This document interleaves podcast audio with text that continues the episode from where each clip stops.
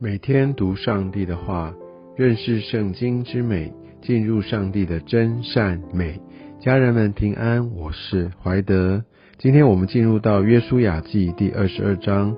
在以色列人他们按着各支派来分得产业之后，就按照当时呃，大家还记得那个时候有呃两个半支派，他们在约旦河的东边，他们已经先取得产业。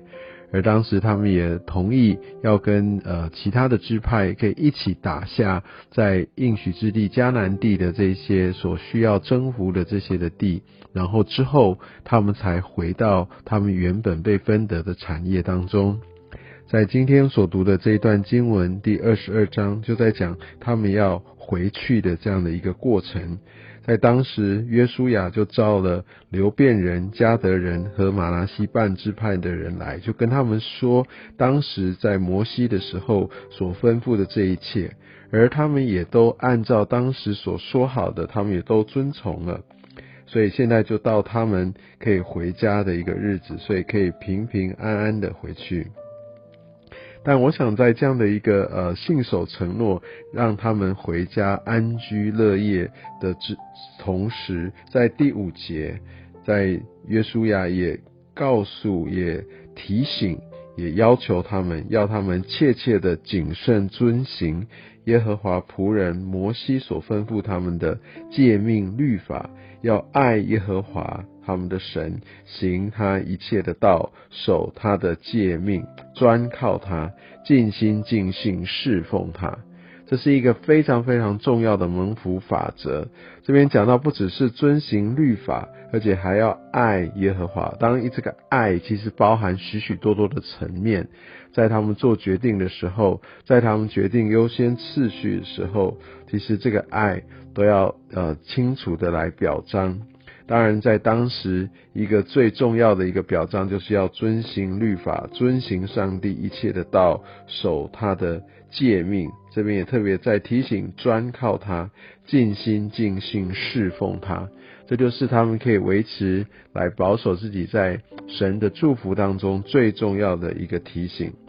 所以在第六节看到约书亚就为着他们祝福，打发他们去，他们就回自己的帐篷去了。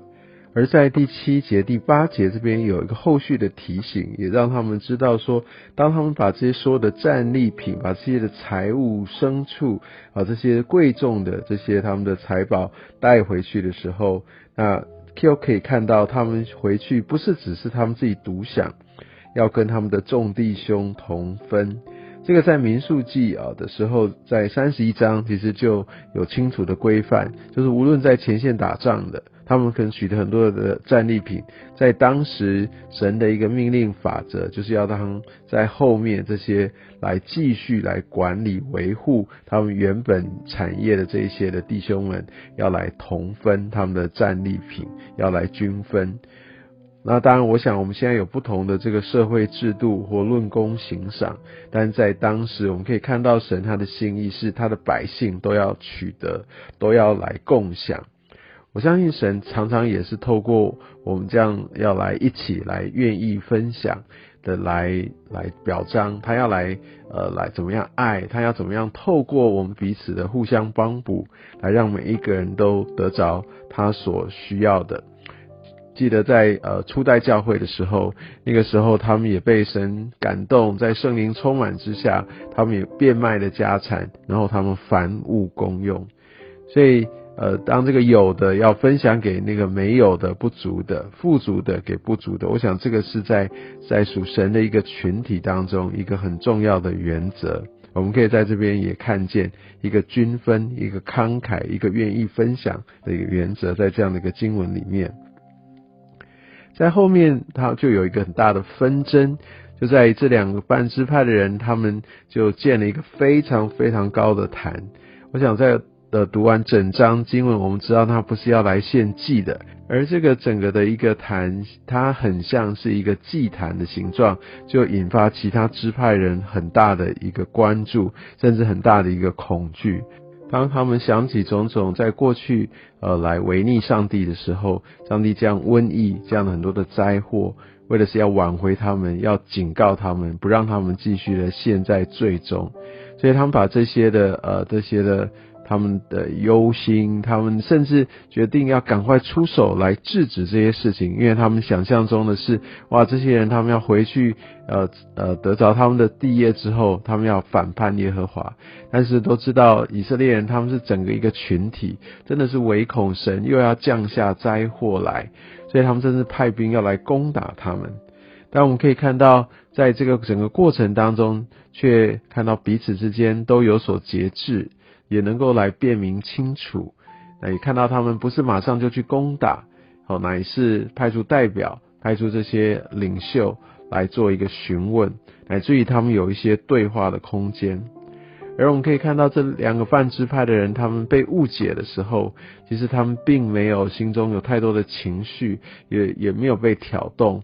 因为我有可能会在一个状况之下，其实我并没有这样的一个意图。其实一样，我是敬畏上帝的，甚至我过去这么多年的时间，我放下我的产业，就是因为敬畏神啊，我才跟你们这些其他的支派的人并肩作战。我真的付出这么的多，那你们竟然还这样来说我们，来这样误解我们，真的是情何以堪啊！我相信，如果有这样的情绪想法。也是非常无可厚非的，但我们可以看到他们是很非常清楚的，不卑不亢的来说明清楚他们的处境、他们的想法，跟他们的呃一个要归荣耀给神，然后要传承，把这样的一个信息，把这一段一个非常重要的记载，让他们后面的子孙可以得着纪念，这完全是为了神。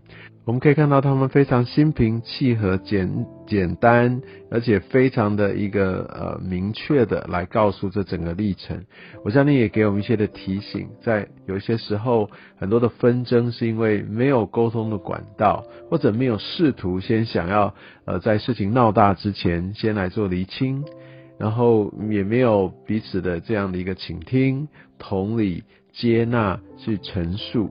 好，所以其实我们在后面在新约的时候，就说到教会如果有纷争的时候，往往就要让教会的领袖，然后要拿两三个见证人，在私下的，大家不要太动气的状况之下，来做一个理清，以至于我们可以寻求和睦，可以来追求合一。我相信有一个好的沟通的技巧模式，跟一个呃彼此愿意尊重，一个呃以善意解读的心，我相信是非常重要的。所以，当他们说明了他们是要来做一个传承，其实是要归荣耀给神，要来抓住，要来数算纪念上帝恩典的这样的一个初衷，跟他们为什么做这些事情背后的原因，啊，另外的支派的人就欣然接受了。我们可以看到，他们真的是为了合一，他们真的有所节制，来蒙神喜悦。所以，我想这也给我们一个非常好的。一个一个呃提醒，也给我们一个很好的示范，在教会当中意见不合，甚至有些时候我们有一些不同的猜想，而不是直接贸然去下定论，不是贸然的采取行动，甚至在后面闲言闲语，让这个合一难以达成，反而是一当面的找一个合适的方式，然后有智慧的、有恩慈的来彼此面值。我相信这。非常非常可以有效的来化解，呃，在教会当中，在我们小组里面，在许许多多的场域当中，那些不必要的一个纷争。好，所以我想神也透过今天宝贵的这样的一个呃话语，用这样的一个实质的经历，要来带领我们，无论是在呃进入持守神的一个应许，还有我们在服侍、我们在彼此相处的一个过程当中，我们应该呃需要注意的地方。愿上帝他祝福你。